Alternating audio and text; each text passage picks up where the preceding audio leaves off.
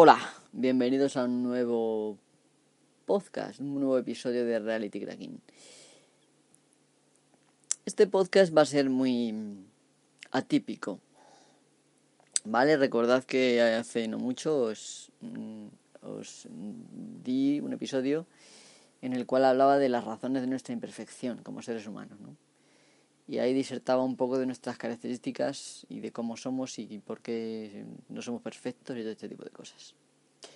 No tenía nada que ver con la informática, no. Pero aún así lo hice, ¿no? Pues hoy vamos a hablar, sí, de algunas cosas informáticas. Pero digamos que primero os quiero hablar de los sueños lúcidos. Es una herramienta a la que normalmente no le prestamos mucha atención, los sueños. Y sin embargo son muy importantes. Mm, vale, esto va a ser, digamos, el editorial que voy a hablar yo, digamos, del tema este desde el punto de vista de mi experiencia personal. Y es un tema serio. No quiero que nadie diga, ah, pues los sueños lúcidos tal, ¿y esto qué es? Es un tema serio.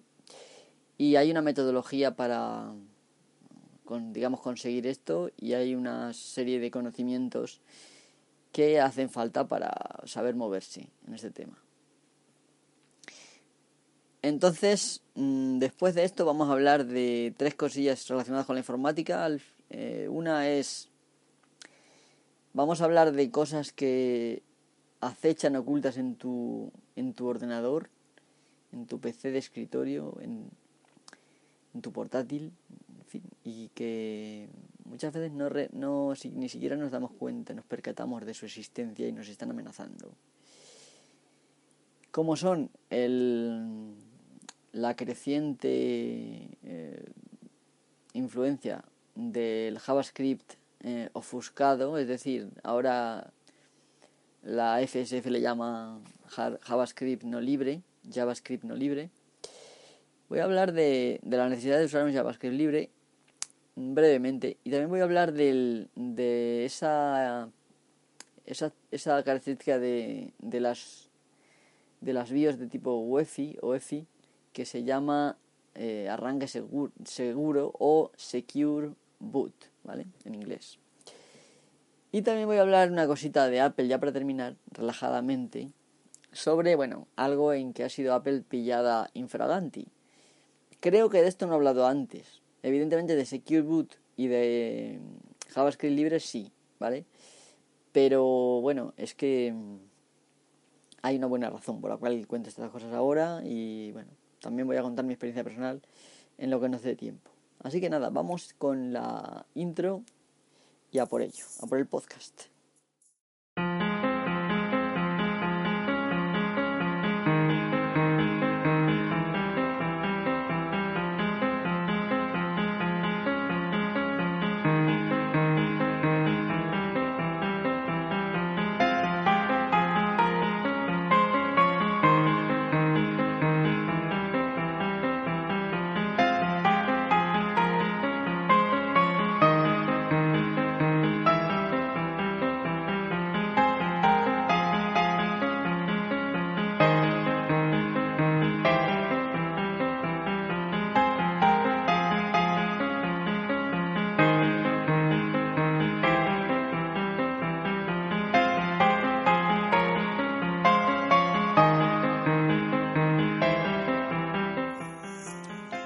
De vuelta. Esperemos que se oiga bien. La verdad es que hay un poco de estática que yo mismo estoy oyendo en, digamos, en el monitor. No sé si bajando el micrófono se quitará, pero claro, luego se queja el personal de que no se oye bien. Entonces, bueno, vamos a preferir un poco de estática antes que antes que bajar el volumen. Bueno, pues los sueños lúcidos. En primer lugar, ¿qué son? ante nada deciros que no tengo ningún índice ni esquema ni nada, y por lo tanto puede ser un poco caótico, pero cuando uno habla de su experiencia personal de un tema como es este, que en su mayoría lo reservamos para la intimidad, pues me gustaría pensar que al otro lado no hay nadie extraño, sino que solamente pues un buen amigo que me está escuchando y al cual le quiero yo eh, introducir a este mundo de los sueños lúcidos. Quizá algunos lo hayáis oído y probablemente eh, sepáis algo, ¿vale? Yo aquí voy a hablar un poco de mi experiencia, por lo tanto también os va a valer. Bueno, pues nada. Un sueño lúcido es un sueño en el cual eh, digamos que los sueños tienen una característica principal y es que te arrastran, te arrastran, te distraen y tú te dejas llevar en ese mare magnum de ideas que surgen, se van, vienen otras y eso te lleva a tener pues una, una experiencia de sueño caótica en la cual tu conciencia tiene poco que decir. ¿Vale? Pues un sueño lúcido es un sueño en el cual tú controlas lo que haces y tienes, digamos, lucidez, ¿vale? Y la principal característica de un sueño lúcido es que tienes que saber que estás soñando. Muy importante. ¿Vale? Entonces, lo principal eh, que tenemos que... Lo principal que tenemos que hacer es mm, hacer ciertas técnicas que nos van a permitir darnos cuenta que estamos en un sueño, ¿vale? Porque tú, aunque estás soñando, a veces no distingues. Hay veces que existe la dualidad entre sueño y cuerpo que duerme y se nota, porque estás durmiendo y estás soñando. Estás como distanciado, estás ahí como el espectador que está en el sueño y a la vez está eh, observando desde fuera. Eso pasa a veces, pero en muchos sueños te arrastran totalmente y tú te dejas llevar y es muy difícil concentrarse para, digamos, darse cuenta uno de que está en un sueño. Entonces, ¿cómo hacer que cómo tener un sueño lúcido? ¿Vale? Ya he dicho, el sueño lúcido consiste en, primero, darse cuenta de que estás soñando en un momento dado y a partir de ahí tener eh, pleno uso de tus facultades eh, desde, digamos, en el sueño y moverte por el sueño a donde tú quieras, ¿vale? Esto del sueño lúcido a veces eh, se ha comparado con la proyección astral.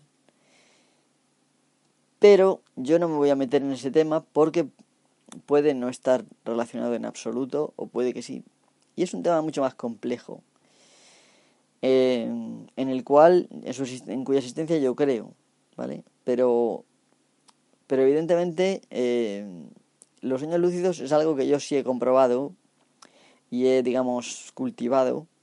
Y por lo tanto, aunque, aunque tampoco demasiado, no vayáis a pensar que soy aquí un experto en sueños lúcidos, sí que sé lo suficiente, ¿vale? En primer lugar, ¿cómo darse cuenta uno de que está en el sueño? ¿vale? Pues se puede hacer mediante dos métodos. Primeramente, el método más famoso, creo, sería el de que antes de dormir te repitas a ti mismo, eh, en ese momento en que estás entre medias que ya te vas a dormir, que es muy difícil de descubrir, te tienes que dormir pensando, en el sueño me miraré las manos y cuando me las vea me daré cuenta de que estoy soñando. ¿Vale? Es decir, en el sueño me miraré las manos y cuando me las vea me daré cuenta de que estoy soñando. Esto es una especie de programación, ¿vale? Pero el que sabe y ha oído aquello de consultarlo con la almohada, sabe que cuando uno tiene un problema y lo programa de esta manera, es posible que durante el sueño se encuentre la solución. ¿Vale? Yo, por ejemplo, me acuerdo que hace años no me pasaba una pantalla de Sokoban. Es un juego que tienes que empujar cajas, es un juego 2D en el cual tienes que meter cajas en un sitio y, en fin, y es un puzzle, ¿vale? Entonces no me lo pasaba y en el sueño estuve venga a hacer jugadas y jugadas y jugadas y jugadas hasta que me levanté malo, ¿vale? No llegué a la solución, pero otras veces digamos que sí que se llega. No fue voluntario, porque la verdad es que el levantar fue jodido, pero estamos hablando de que con esto de los sueños lúcidos se pueden alcanzar experiencias positivas y agradables, por lo menos agradables. Entonces, esto de mirarse las manos, aunque pueda parecer una tontería, en el sueño no es nada fácil.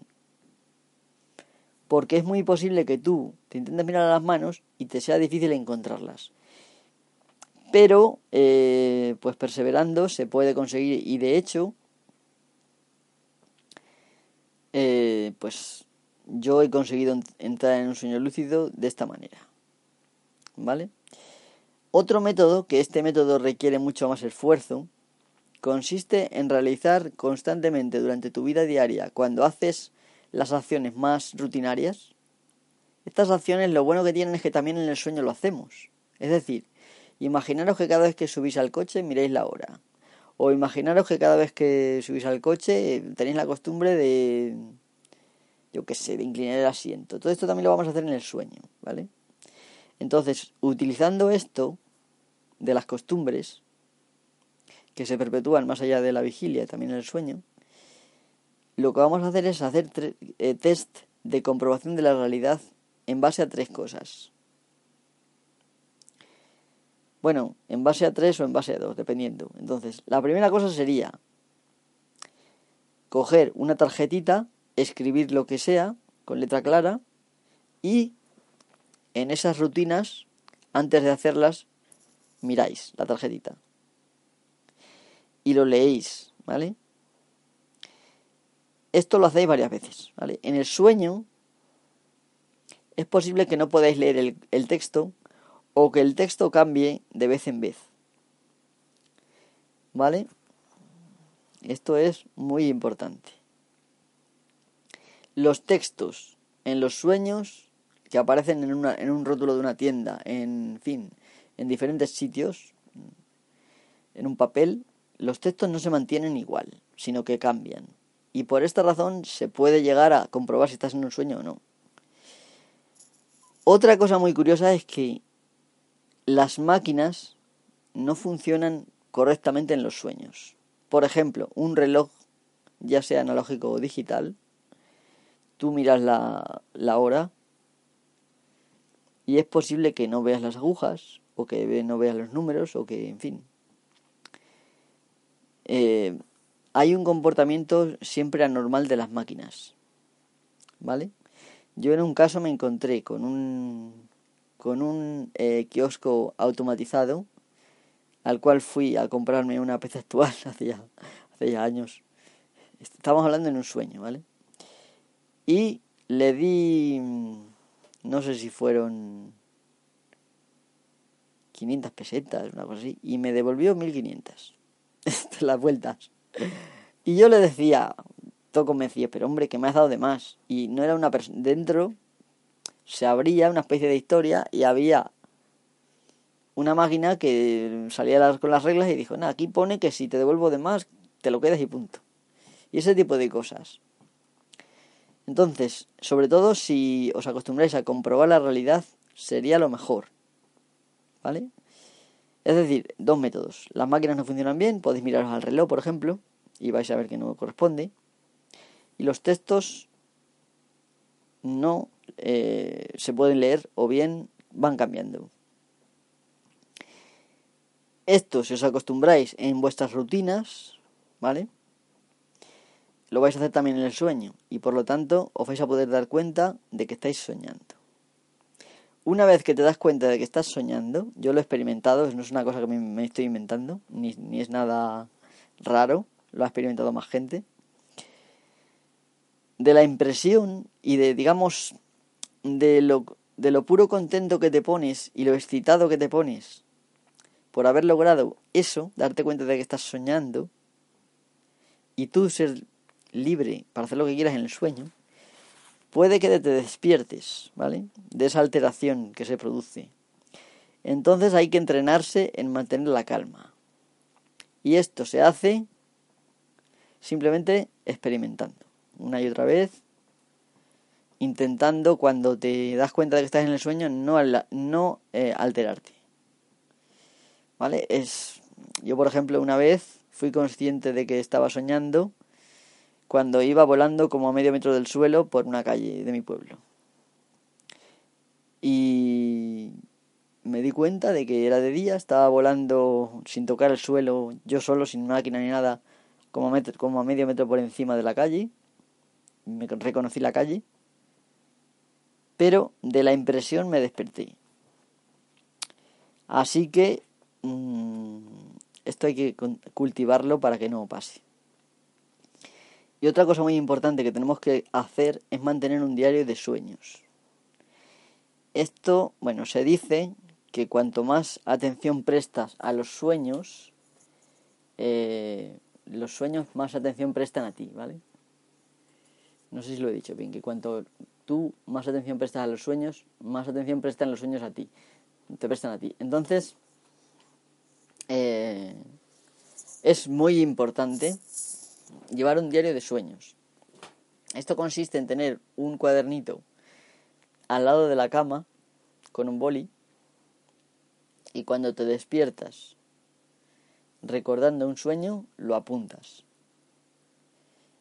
Todo lo que recuerdes.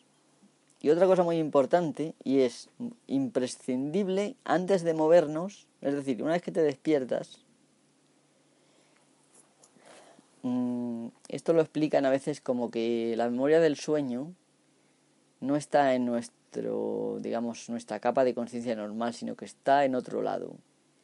Entonces tenemos que ir repasando el sueño desde los últimos acontecimientos hasta el principio y lo de esa manera lo traemos a nuestra memoria normal. Y ya de esa manera ya te puedes mover y apuntar. Si nos movemos sin haber hecho este ejercicio, vamos a olvidarnos prácticamente inmediatamente del sueño. Y va a ser imposible o muy difícil hacer la, tarea esta, ¿vale? Entonces, lo, digo porque el hecho de tener un diario de sueños realmente eh, crea una diferencia en, en, ser más perceptivo en el sueño y en más posibilidad de tener eh, sueños lúcidos de forma, digamos, repetitiva y vamos, y mucho más sencillo. Esto es así, yo lo he experimentado y mucha otra gente también. Hay una página por ahí que se llama onironautas, onironautas.org. Y la cuestión es la siguiente, si os fijáis, resulta de que pasamos un tercio de nuestra vida durmiendo. Y el periodo en el que soñamos prácticamente no le damos importancia. Y nos fijamos única y exclusivamente en la vigilia. Sin embargo, los antiguos le dan mucha más importancia al sueño y creo que es bueno eh, recuperar eso. Aparte, eh, no se trata de que siempre tenga sueños lúcidos. No sé si será posible, porque al final igual causa fatiga mental después de hacerlo mucho tiempo. Pero si tener sueños lúcidos de vez en cuando es que mola mucho. No, no os podéis imaginar lo que es estar en un sueño en el cual si tú estás volando, por ejemplo, pues puedes volar, o, dando un salto vuelas, ese tipo de cosas. Eh, o por ejemplo, simplemente poder ir a cualquier parte. Evidentemente, el mundo del sueño es ligeramente distinto al mundo real, pero hay cosas que se repiten que nos permite más o menos reconocer algunas cosas. Y bueno, sobre todo los sitios que conocéis bien, evidentemente los vais a ver con, con mayor detalle. Los sitios que conocéis menos, también se puede visitar, pero se va a ver con más partes, digamos, inventadas de vuestra cabeza y cuando vayáis algún día de verdad, pues no lo vais a reconocer prácticamente. Eh, entonces, bueno, eh, igual eh, es importante visualizar antes de dormir dónde vais a ir y digamos tener una idea más o menos por lo menos aproximada de qué os vais a encontrar allí de forma que lo que veáis allí pues sea lo más parecido posible a la realidad. No hay nada de malo es decir lo que estoy sugiriendo que no lo sugiero yo solo sino que en esta página de onironotas.org que yo descubrí ya hace muchísimos años hace pues más de 20 años, eh, en un momento en que había todavía foros activos y este tipo de cosas, lo cual creo que ya no está, pero bueno, con donde la gente compartía sus experiencias. Y por ejemplo se habla de una primera experiencia en la cual después de estar en la Plaza del Obradoiro quedaron por la noche para explorar la catedral. Y bueno, de los de, los X amigos que hicieron eso, unos nueve me parece que finalmente estuvieron en el sueño y bueno, pues eh, recorrieron cosas que, que les merecieron mucho la pena. La verdad es que esto de los sueños es una cosa que no debemos, digamos, desdeñar simplemente porque es una cosa que no es real, ¿vale? Eh, lo, lo, cierto es que tú, cuando estás en ese sueño, no estás haciendo otra cosa. ¿Y por qué no vas a disfrutar de una experiencia eh, simplemente porque no sea la vigilia, que sea, un, que sea un sueño? O sea, para el cerebro casi es lo mismo. Por lo tanto, bueno, hay gente, yo he leído de casos de gente que tenía una doble vida, una en el sueño y otra en la, en la vigilia y que todas las noches al acostarse volvía a esa otra vida. Eh, y, otros casos más raros, ¿vale? Entonces, yo os animo a entrar en esta página onironautas.org a leer las puertas que hay. Hay bastante información y muy interesante, la verdad toda.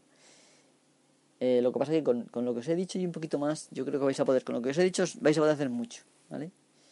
Eh, simplemente con esto de que llevéis un diario.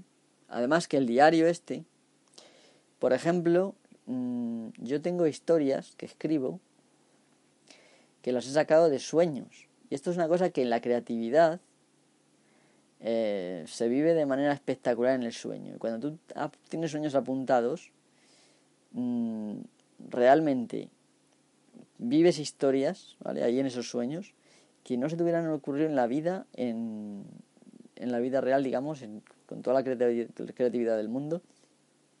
Y eso da, digamos, una riqueza impresionante. Es como si las cosas te fueran siendo dictadas. En algunos momentos parece eso, que tú no fueres el autor de esas historias, sino que te fueran siendo dictadas. Y bueno, es muy bonito. Yo ahora voy a, voy a volver a este tema y voy a empezar. Desde luego ya llevo bastante tiempo haciendo lo del diario de sueños.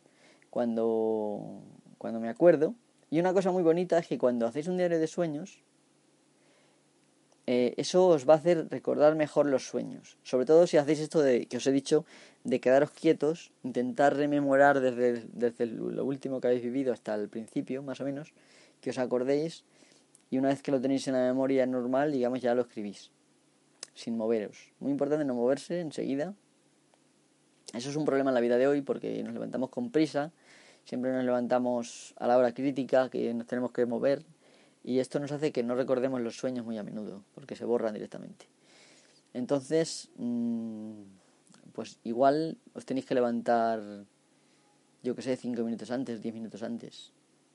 Eh, y esto va a hacer que recordéis los sueños mejor. Eso también es una técnica que mencionan en, en esta página. Y la verdad es que funciona. Pero si solamente queréis ser onironautas de, de viernes y de sábado, pues no pasa nada. Ser onironautas de viernes y de sábado. No pasa ni media. Hombre, cuanto más prestéis atención al sueño, mejor. Pero tampoco hace falta prestar una atención muy fuerte, digamos, hombre. Así que bueno, yo os animo a que intentéis hacer esto eh, y que luego me contéis vuestras experiencias.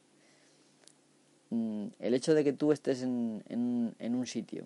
Yo, por ejemplo, a veces he soñado que estoy en Madrid, otras veces he soñado que estoy en otro sitio, incluso sitios que no he estado nunca, calles que no reconocía. Eh, y y el, el hecho de darte cuenta en un momento dado de que estás soñando y poder ir tú donde quieras es una cosa estupenda. Aparte que, aunque a veces los sueños no sean lúcidos completamente del todo, en los que tú puedas decidir, lo que sí ocurre es que muchas veces eh, los sueños cobran como más brillantez y más realidad. Y, esto, cuando lo recuerdas, se recuerda todo mucho más vívidamente. No sé por qué, realmente no sé por qué será, pero esto es verdad, a mí me ha pasado. Y la verdad es que es un, es un flipe.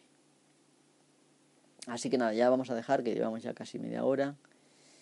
Vamos a dejar esto de los sueños. Si tenéis alguna duda me preguntéis, ya sabéis, en el correo electrónico rcracking.com o bien en los comentarios.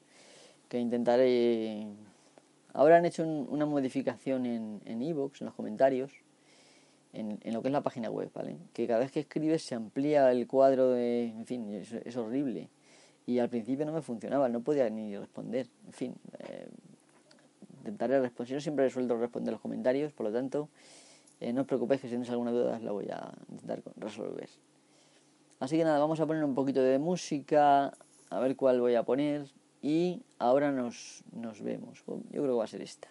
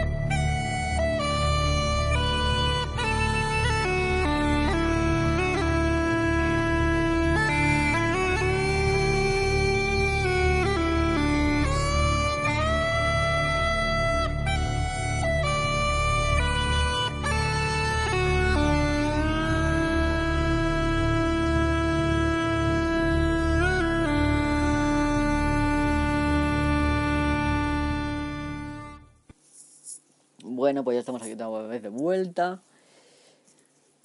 Eh, bien, en un mundo en el que la neutralidad de la red está rodeada, digamos, han hecho ya leyes, en fin, para que los proveedores puedan hacer lo que les dé la gana, eh, favorecer unas conexiones sobre otras, en fin, eh, lo de el hecho de, por ejemplo, favorecer unos servicios haciendo que sean gratuitos, todo lo que quiera el uso de ese servicio, este tipo de cosas que hacen que, eh, digamos, la web deje de ser una cosa equitativa para todos y que sea injusta y que, por ejemplo, simplemente porque un servicio sea más gratis que otro, sea, o sea, sea gratuito, por ejemplo, Facebook, la gente va a utilizar ese servicio frente a otros generalmente más pequeños, de empresas más reducidas, que no van a tener los recursos para pagarle a un proveedor de estos de, acceso a Internet para que lo pongan gratis. Porque esto es así a golpe de talonario, no, no os equivoquéis, ¿vale? Entonces, bueno, y aparte también se aprobó M, las eh, Encrypted Media, Media Extensions, es decir, el DRM en, en el HTML, por el cual en vuestro navegador se va a instalar, bueno, en vuestro PC y en vuestro navegador se va a instalar por defecto cierto software que está ahí para quitaros libertades y para fastidiar básicamente. Eh, yo, por ejemplo, me he negado, prefiero no ver contenido con DRM a tener DRM. ¿Vale? Por ejemplo, en Firefox todavía se puede elegir si quieres admitirlo o no. Pero en otros navegadores probablemente pues no se podrá. Y sobre todo en tablets, en fin. En ordenadores empotrados, móviles. No se va a poder. En este mundo la verdad es que merece mucho la pena irse hacia lo interior, ¿vale? Eh, los sueños lúcidos sería un ejemplo. Eh, aprender, por ejemplo, de los griegos antiguos. ¿Vale? Esto que se dice de que todo se ha escrito ya, de que todo está inventado, no tienes que hacer nada más que irte a, a los clásicos griegos y latinos para ver que lo que tú has podido pensar ya lo ha pensado 400.000 antes que tú y mejor. Y esa gente tenía una formación estupenda y por lo tanto nos dan canto, sopas con ondas, o sea, nos dan 40.000 vueltas. Y eso, esa, ese conocimiento nos lo pretenden quitar de la educación, vamos, nos lo han quitado ya, ¿vale? Porque en la Edad Media, por ejemplo, sí que se estudiaba, en el, no me acuerdo se llama cuadri, cuadribio y cuadribio, ¿vale? Lo que se estudiaba entonces. Pero hoy, pues la educación es de otra manera, mucho más trivial, mucho más tende hacia las matemáticas, hacia la utilidad, que seamos útiles los ciudadanos a la sociedad, pero de una manera en que beneficie a los poderosos. Entonces, bueno, eh, esto lo digo porque igual habrá quien se extrañe de por qué hablo yo de estas cosas. Pero yo al fin y al cabo soy una persona, soy un ser humano y tengo muchas facetas en el sentido de, pues no solamente soy una persona que, un profesional de la informática, un programador, un, fin, consultor, soy muchas cosas más, como todo el mundo. Entonces, bueno, vamos a ir hablando de Secure Boot y de el JavaScript libre. ¿Vale? Esto viene al, cuento de que en, en, la, en la Free Software Foundation, fsf.org, como dice Stallman, fsf.org. Ahí entráis y hay varias campañas. Y por ejemplo, me gustaría que en la de en la de Free JavaScript entrarais y le enviarais un mensaje a si usáis Reddit a los administradores de Reddit para que intenten retirar el uso de, de bloques de JavaScript privativos. Lo voy a recordar ahora lo que es, pero, pero de momento simplemente os diría que os agradecería que hicierais eso, que entrarais ahí en las campañas y pincharais, enviar un mensaje a los administradores de Reddit, siempre y cuando que tengáis cuenta, si no tenéis cuenta, bueno, no hace falta que os molestéis.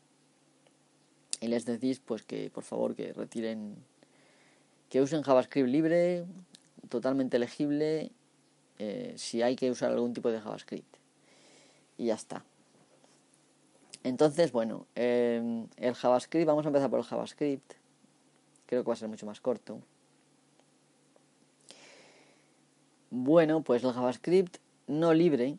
El JavaScript es una de las cosas que acechan en, el, en vuestro uso diario y que fastidian desde el punto de vista de que están haciendo cosas de las que no somos enteramente conscientes. Por ejemplo, el otro día a mí me pasó una cosa, bueno, ya me ha pasado varias veces, que de repente estoy en una página leyendo simplemente y de repente empezó el ventilador a hacer mucho ruido. Y miré, tengo el conky habilitado con la temperatura del micro y tal. Miré y se había puesto pues a ochenta y pico grados. Entonces mmm, cerré la página web esa, desactivé JavaScript, la volví a cargar y tengo, afortunadamente tengo una extensión que me permite deshabilitar JavaScript. Hay varias, así que no voy a decir el nombre porque es una tontería. Simplemente habilitar y deshabilitar, nada más. No tiene ninguna otra historia. Eh, y bueno, la uso bastante. Entonces, a mí me fastidia el hecho de que lo que pasa es que, claro, esta, por ejemplo, solo se deshabilita en, total, en todo el navegador o en, o en o bien con JavaScript o sin JavaScript. No te permite página por página. Pero bueno, eso ya es cuestión de ir mirando a ver cuál es la que más os conviene. Yo es que tengo muchas páginas abiertas normalmente, muchas pestañas, y no sé a veces cuál es la que me está dando el problema. Normalmente será la última que he abierto, pero no siempre. Entonces que me lo deshabilite todo casi que lo prefiero. Entonces, aunque bueno, las pestañas que están cerradas, pues norma general no se tiene que estar ejecutando nada. Siempre va a ser la que está abierta. Entonces, el JavaScript es una cosa que se que está en las páginas web que cargáis y está junto con el HTML y a veces está en, en el mismo HTML en una etiqueta script o bien a veces está en, en otro archivo, ¿vale? Y lo que normalmente es JavaScript se debe de poder leer y poder, digamos, mm, ver lo que hace. Sin embargo, hay cada vez más eh, gente que en sus páginas mete contenidos como por ejemplo eh, contenidos ofuscados, de tal manera que el JavaScript está en una sola línea donde no hay apenas espacios y donde parte incluso del JavaScript está encriptado. Y entonces eso eh, se va a ejecutar pero tú no lo vas a entender. Es una especie de bloque en el cual tú no hay manera humana posible de leer eso de lo que hace sin tener en cuenta la parte que está encriptada y eso eh, sirve para que los usuarios directamente no veamos lo que hay ahí. Lo cual me parece, como se va a ejecutar en mi máquina, y es una cosa que entra a través del navegador automáticamente sin que yo le dé permiso ni le deje de dar, es algo que me molesta. Y me molesta y os debería molestar también a vosotros. Porque aparte del consabido eh, motor de minería de, de bitcoins, que a veces que fue lo que me pasó a mí por lo que se calentaba y tal, eh, esto se hace también con JavaScript, ¿vale? Y digamos que cuando tú estás haciendo el, cuando estás haciendo la página, por detrás hay un código que se está ejecutando y está haciendo minería de Bitcoin utilizando tus recursos y calentando tu máquina un montón, gastando más luz, más electricidad y para que ese dinero vaya a otra parte. Y eso me parece ya totalmente fuera de lugar y totalmente indignante. Pero no quiero ningún código que sea imprescindible para ver, para ver una página web, el cual yo no pueda leer. A esos códigos se les llama JavaScript privativo o JavaScript no libre. Y ahora la FSF ya lleva bastante tiempo, está haciendo una campaña porque fijándose en que en Reddit están empezando a utilizar esto.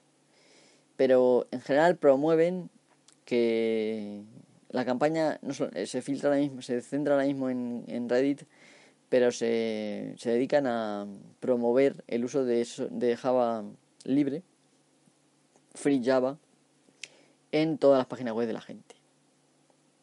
Sobre todo de grandes compañías y esto. Y el problema es que el, el a pesar de esto, el, el, Java no libre está ahora mismo, bueno, pues en un momento en que empieza a ser muy común que en cada página haya un trozo. Sobre todo, por ejemplo, si tenemos cosas de Google, cosas de Facebook, todo esto meten elementos de JavaScript no libre que no se pueden leer a posta. Entonces, eh, bueno, me gustaría concienciaros, bien concienciados, que entendáis que cuando estáis viendo una página web, ahí puede entrar un programa que hace cosas igual en contra de vuestros intereses y lo más normal y lógico, ya que eso se ejecuta en mi máquina y que yo no he decidido descargármelo, sino simplemente por entrar. Imaginaros que dentro de un tiempo, en lugar de solamente notificar que tiene cookies, nos pusieran este esta página web tiene JavaScript no libre. Esto puede llegar a pasar si quieres usar esta página tienes que aceptar el uso de JavaScript no libre. Esto puede llegar a pasar. Ahora mismo lo que ocurre es que la gente no es consciente del problema. Y como no es consciente, pues no lo avisan. ¿Por qué avisan lo de los cookies? Porque la gente de repente se fue demasiado consciente. Y bueno, ahora van a cambiar, imagino que dentro de poco, porque es indignante también el hecho de que los cookies simplemente te digan, oye, aceptas cookies y, si no, no, no entres. Esto no es así, es decir, puede haber otra opción, que sea que yo no acepto cookies y no me mandes cookies. ¿Vale? Eh, me parece a mí, no sé, creo yo que debería poder hacerse eso. Porque es que resulta de que los cookies se están almacenando en mi, en mi disco duro. ¿Quién eres tú para almacenar una cosa que yo no te he dado permiso para hacerlo? Y encima me dicen, no, no, es que si quieres entrar aquí tienes que meter esto. Pues yo no, yo borro, yo tengo directamente eh, el Privacy, privacy Badge de, de Mozilla, Privacy Badger, Badger, Privacy Badger, parece que se pronuncia. Y esto quita bastantes trackers y bueno, y de cookies y de JavaScript y de muchas cosas. En fin, del JavaScript yo lo, doy por finiquitado. Eh, nos queda de hablar de dos cosas y como hay tarea, aunque bueno, lo, lo del Secure Boot es lo más largo, lo otro, lo de, lo de Apple, lo voy a explicar enseguida. Voy a poner otro poquito de música, a ver si puede ser que sea más corta y ahora vuelvo. Si no, cortaré la música, aunque bueno, dé un poco de rabia, porque mola tanto la música esta. Bueno, vamos a ello.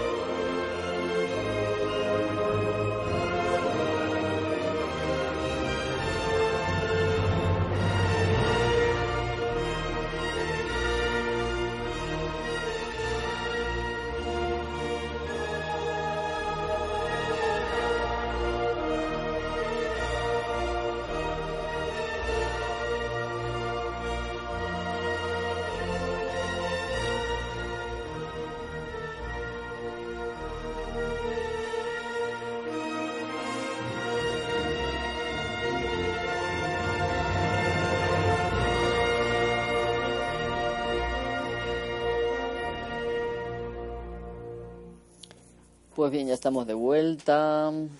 Esperemos que la cosa vaya bien. Nos queda poquito tiempo, porque no me quiero pasar mucho de la hora, pero bueno, vamos a intentar explicar un poco el tema.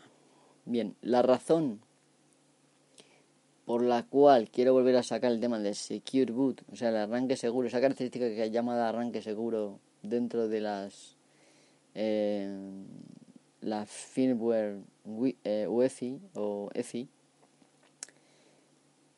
Mm, bueno, pues considero que que hay grandes posibilidades de que a partir de cierto futuro no muy lejano empiecen a salir máquinas donde Secure Boot no se pueda, o sea, el arranque seguro no se pueda desactivar en la BIOS, en el setup. Por lo tanto, esto es una cosa seria y creo que debemos también concienciarnos un poco. Entonces, para concienciar nada mejor que explicar cómo funcionan las cosas y cómo, cómo afecta esto. Y voy a intentar ser muy, muy conciso en el tema. No me voy a intentar largar mucho. Básicamente esto funciona mediante la inclusión dentro del, de una sección del firmware de una o varias llaves criptográficas. Entonces, para poder ejecutar, eh, digamos, sobre todo afecta esto al bootloader, es decir, al cargador del arranque, en este caso, por ejemplo, es en, en Linux sería el Group 2, por ejemplo. Y también a, a, los drivers, ¿vale? Sobre todo a esto, ¿vale? No se descarta que en el futuro, bueno, en el futuro, ahora veréis que también el kernel se ve bastante comprometido en este tema, ¿vale? El bootloader es un pedazo de software que pertenece al sistema operativo que, que estéis utilizando el cual es el responsable de cargar el sistema operativo en la memoria para poder empezar a usarlo. este bootloader ocupa solamente un sector del disco, es decir, 512 bytes, muy poquito, aunque luego se puede llamar a sus rutinas y cosas que permitan, ¿vale? Entonces, bueno, eh, eh, por ejemplo, la forma en que funciona Linux, pues carga el, el, el VM Linux en una especie de RAM disk y entonces empieza eso a cargarse y empieza... Vale, generalmente es un trozo corto. El caso está en que mm, utilizando Secure Boot o en el caso de que no se pueda desactivar, la única manera de iniciar un sistema operativo eh, en tu ordenador, ¿vale? Va a ser que esté firmado con alguna de las llaves que contenga tu firmware. Eh, puede haber varios casos, pero generalmente puede ser que tu firmware venga con la llave de Microsoft, eh, la llave pública de Microsoft, digamos, y por otra parte puede ser que venga con la llave pública de un proveedor de estos llamados OEM. ¿Vale? Entonces, si por ejemplo es, solamente tiene la de un OEM, van a crear una clave para firmar, digamos, el Windows que te proporcionan preinstalado para que funcione, pero tú no podrías, por ejemplo, comprar una licencia de Windows e instalar esa licencia, porque no tendrías la clave de Microsoft con la que viene firmada, la clave de Microsoft con la que viene firmado. Lo cual esto es un problema grave y no imaginemos, por ejemplo, un sistema como, como GNU Linux, cualquier distribución, a la cual tendríamos que decirle al proveedor Evidentemente Microsoft no nos va a firmar nada. Que no firme, eh, vamos, nosotros no, los desarrolladores de la distro le van a tener que decir a los distribuidores, a los proveedores, oye, fírmame esto con tu clave para que funcione en este ordenador tuyo. Y te van a decir tururú, no sea que les pagas un dineral, que puede ser también el caso. Esto hace que eh, quizá algunas distribuciones, eh, la mayoría son gratis, es decir, son gratis, el dinero que puedan ganar, quizá empresas como Canonical, a lo mejor sí tienen posibilidades a lo mejor de pagar, cosa que yo dudo, pero la mayoría de las distribuciones o incluso distribuciones que lleva una persona, pues no van a poder pagar eso. Entonces, eh, habría software que no podríamos utilizar, ¿vale? No podríamos arrancar directamente el software, puesto que el bootloader no va a venir firmado y entonces no va a funcionar, no va a cargar el sistema. Por otra parte, se espera que dentro de poco el propio kernel venga también dentro del bootloader. Por lo tanto, el kernel también va a tener que ser firmado. Y en este caso, por ejemplo, de, de GNU Linux, por ejemplo, mm, pues por lo general tampoco va a ser firmado así fácilmente. Bien, eh, un poco para ver cómo funciona esto, más allá de lo que he dicho. Básicamente tienes la posibilidad de utilizar eh, como, como, dos espacios eh, una lista blanca en la cual toda la clave que pongas ahí y va a hacer que funcione el software que esté firmado con, con esa clave, ¿vale? Y también una lista negra que básicamente va a hacer que toda la clave que esté ahí, cuyo, bueno, todo el software que, que, esté firmado con, con, claves de la lista negra no va a funcionar, ¿vale? La lista blanca significa que lo que esté ahí va a funcionar. Yo tengo tres programas que están firmados con, con, una clave que está en la lista blanca, va a funcionar. Tengo tres programas que están firmados con una clave de lista negra, no van a funcionar. Así de sencillo. Y esto lo van a utilizar, eh, sobre todo creo que Microsoft, quizá los proveedores también, para eh, pues jodernos el parque y que cada vez sea más difícil hacer ciertas cosas. Y directamente, por ejemplo, van a prohibir que instales un programa pirata o puedes, en fin, muchas cosas. Y el problema es que no, eh, los usuarios no tenemos acceso a poder meter ahí las claves que queramos si nosotros pudiéramos meter ahí las claves que queramos en el firmware, pues no habría problema, porque nosotros las meteríamos nuestra clave la que queramos y ya está. Entonces, eh, esto se puede convertir en un problema, ¿vale? Y el, otro problema, bueno, que se puede, por, el, ¿por qué razón se puede dar el caso de que haya un proveedor que distribuya máquinas donde el Secure Boot no se pueda desactivar? Pues porque los proveedores están constantemente luchando por incluir las mínimas características posibles. No sé si habéis notado que antiguamente las BIOS tenían muchas opciones. Sin embargo, recientemente se están limitando un montón las opciones que, que traen.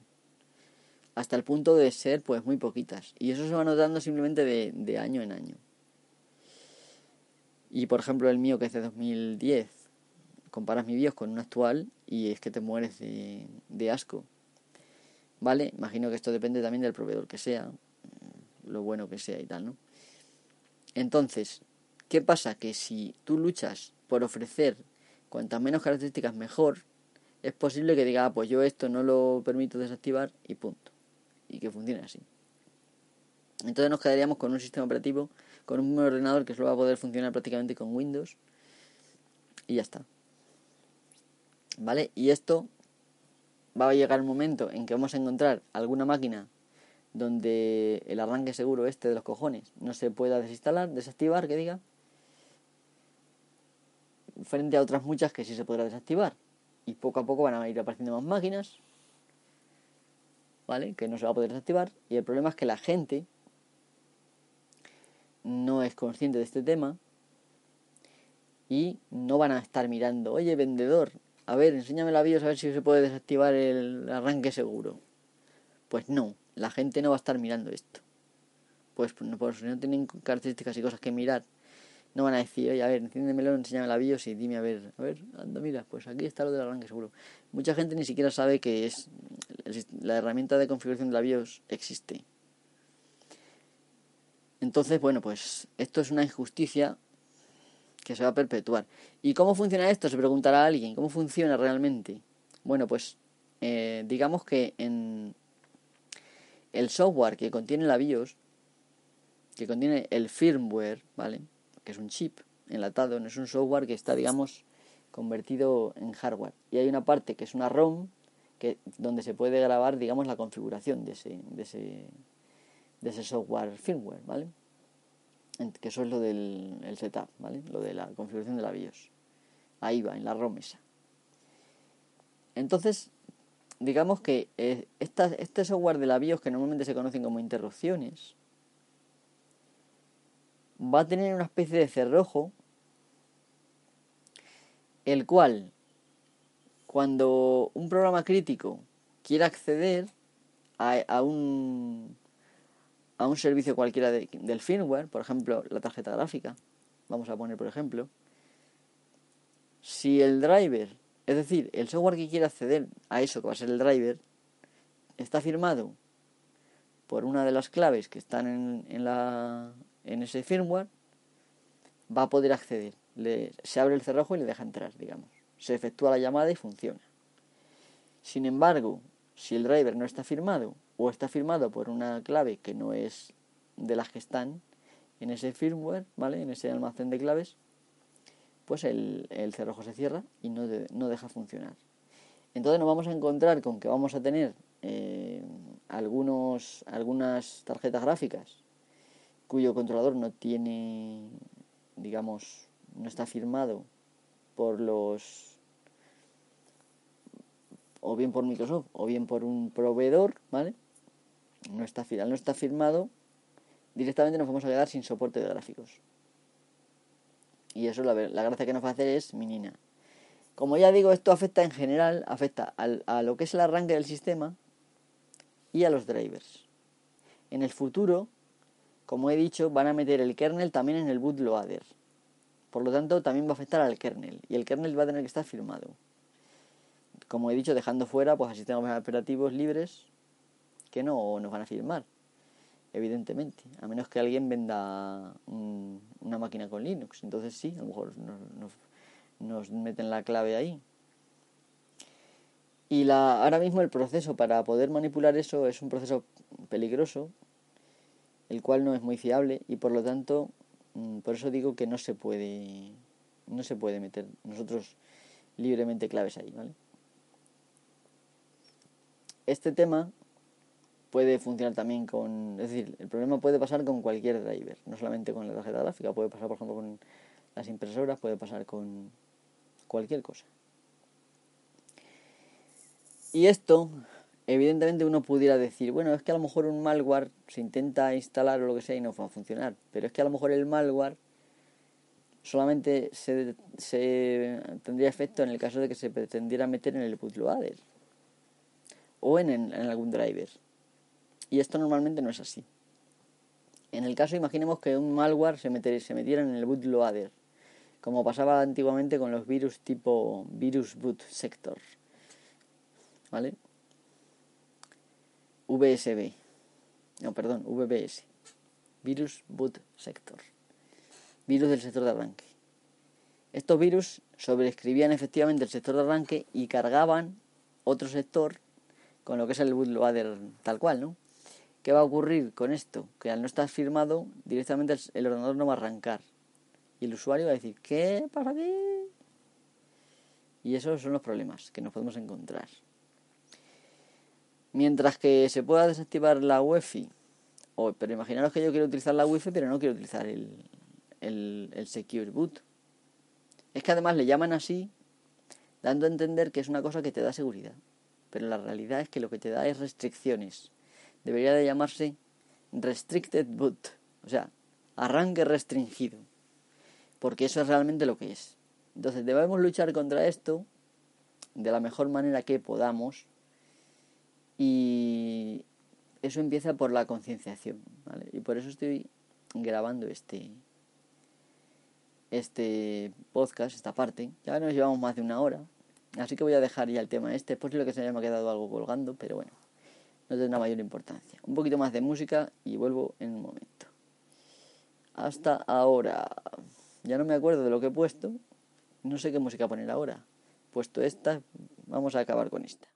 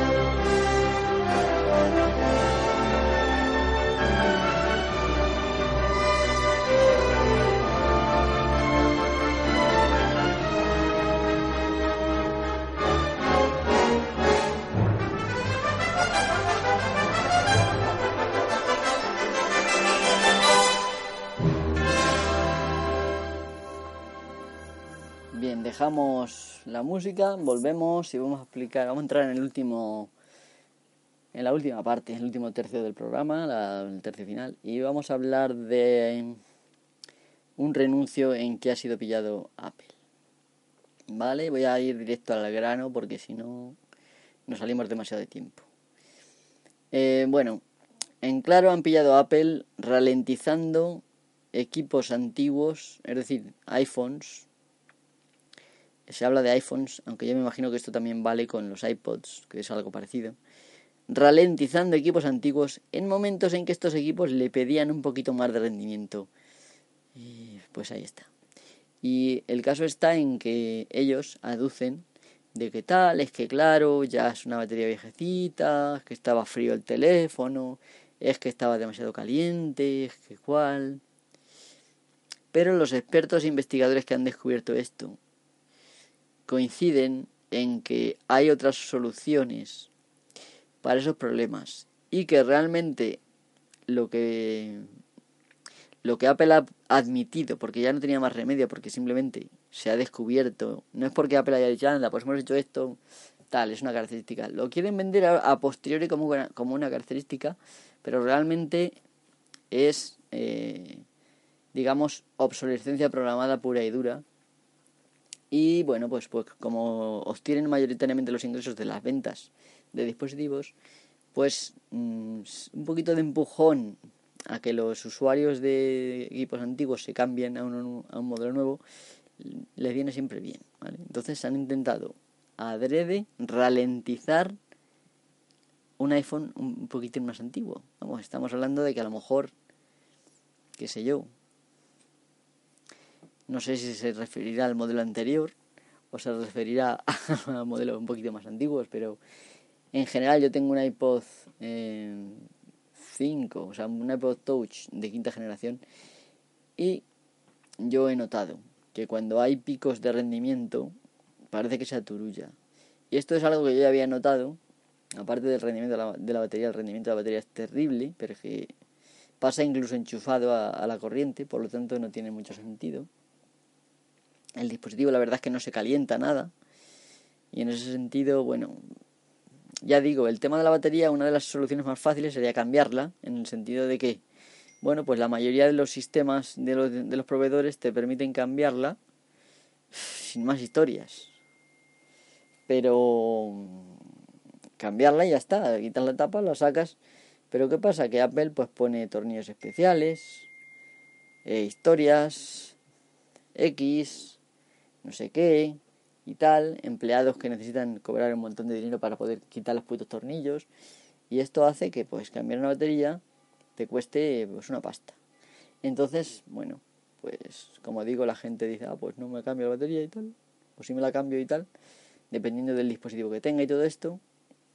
Y bueno, nada, que Apple te han pillado en un renuncio y bueno, a todos los Apple adictos, recordaros que Apple eh, no, tenéis, no tenéis ninguna cosa de Apple. Realmente lo que pasa es que Apple os deja usar su producto, pero no, no os pertenece. Os lo deja usar y ya está. Y, y punto pelota. Es decir, no hay más.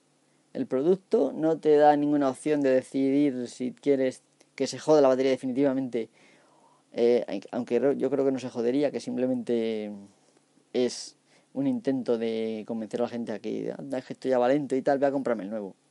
Esto no, no pasó solamente con, con Apple. En el Samsung mío, cuando pasó un año, empezó a ir el software muy lento.